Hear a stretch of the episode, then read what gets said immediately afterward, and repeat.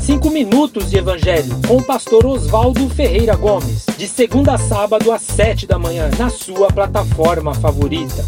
Igreja Batista Ágape, uma igreja que busca amar. Bom dia a todos, graça e paz. Hoje meu tema é a bênção da conversão a Jesus. Irmãos, a conversão a Jesus acontece num momento, mas esse momento vem coroar um processo de Deus na vida da pessoa.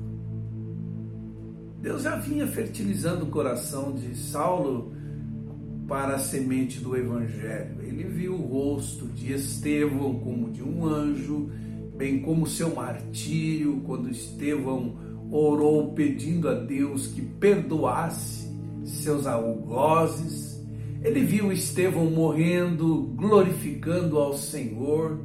Tudo isso foi sensibilizando a consciência de Saulo. Às vezes, você é parte do processo de Deus para a conversão de uma pessoa, sabia? A pessoa não diz, mas Deus já estava ali no seu encalço há tempo e você é usado por Deus como o último do processo para arrematar ela com aquela conversão, então ela se decide por Jesus. Ou então você lança semente e depois de um tempo fica sabendo que aquela pessoa que a princípio resistiu acabou se convertendo. Então, muito provavelmente você semeou, outro regou e Deus deu o crescimento, como diz a palavra. Segundo lugar, a conversão a Jesus não acontece por causa do mérito da pessoa, mas da graça soberana de Deus. Ninguém pode fazer por merecer a salvação. Paulo nada tinha feito para merecer sua conversão, pelo contrário, seu coração estava cheio de ódio, e a sua mente envenenada por preconceitos. Paulo estava caçando os cristãos para prendê-los e Deus estava caçando Paulo para salvá-lo. Não foi Paulo que clamou por Jesus, mas Jesus que, clamou, que chamou a Paulo. Terceiro, a conversão a Jesus pode acontecer a qualquer pessoa, por mais resistente que ela seja ao Evangelho. Deus usa uma estratégia incomum, como com alguns que são mais resistentes, como com o propósito de quebrar essa resistência. A autossuficiência de Saulo acabou em sua conversão.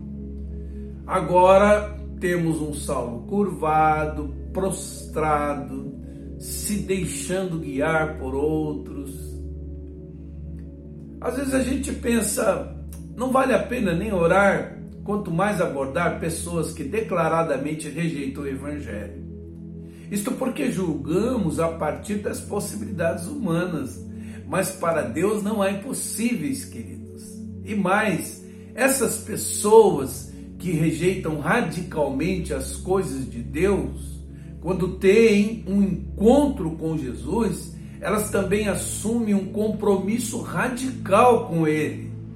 Por isso, como Ananias, nós precisamos obedecer ao toque de Deus, mesmo achando que a pessoa não é a mais adequada para se abordar. Em quarto lugar, a conversão a Jesus não desvaloriza completamente a nossa história de vida antes do nosso encontro com Jesus. Para transitar entre reis, gentios e judeus, Deus usou toda a experiência da vida de Paulo.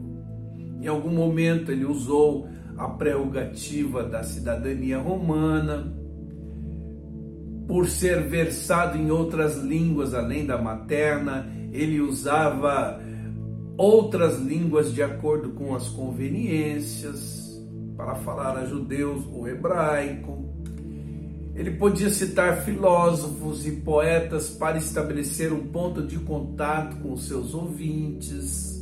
Enfim, essas coisas não eram determinantes. Ele mesmo deixou claro que isso não era determinante no seu ministério. mas ajudavam. Então, apesar da nossa experiência de vida não ser fator decisivo em nossa conversão, Deus não desperdiça essas experiências.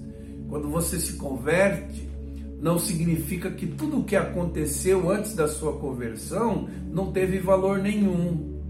Por isso, você pode fazer as pazes com a sua história, porque Deus vai usar experiências pelas quais você passou, inclusive as adversidades que construíram o ser que você é hoje, para também usá-lo de maneira singular. Quinto lugar, a conversão não constitui um antídoto contra o sofrimento. Depois da sua conversão, Paulo é perseguido em Damasco, ele é rejeitado em Jerusalém, ele é esquecido em Tarso, ele é apedrejado em Listra, ele é preso e açoitado em Filipos, ele é escorraçado lá de Tessalônica e Bereia, ele enfrenta feras em Éfeso, como ele mesmo diz, é preso em Jerusalém, é acusado em Cesareia, é preso em Roma, onde é martirizado. É fato que com a conversão não precisamos mais sofrer pelo mal que fazemos, o que constitui um sofrimento sem propósito. Mas depois da conversão podemos sofrer por fazer o bem. Todavia, esse sofrimento cumpre propósitos em nossa vida, traz crescimento espiritual, promove a glória de Deus. Sobre nós repousa o espírito da glória de Deus, como diz a palavra. Então, aquela crença de que servindo a Deus, fazendo bem, a obra de Deus, estaremos isentos de enfrentarmos resistências e sofrer por amor a Jesus é falsa. Você compreendeu? Então, esses são os benefícios maravilhosos que a conversão nos traz. Amanhã nós vamos continuar esse mesmo assunto. Deus abençoe seu dia, em nome do Senhor Jesus.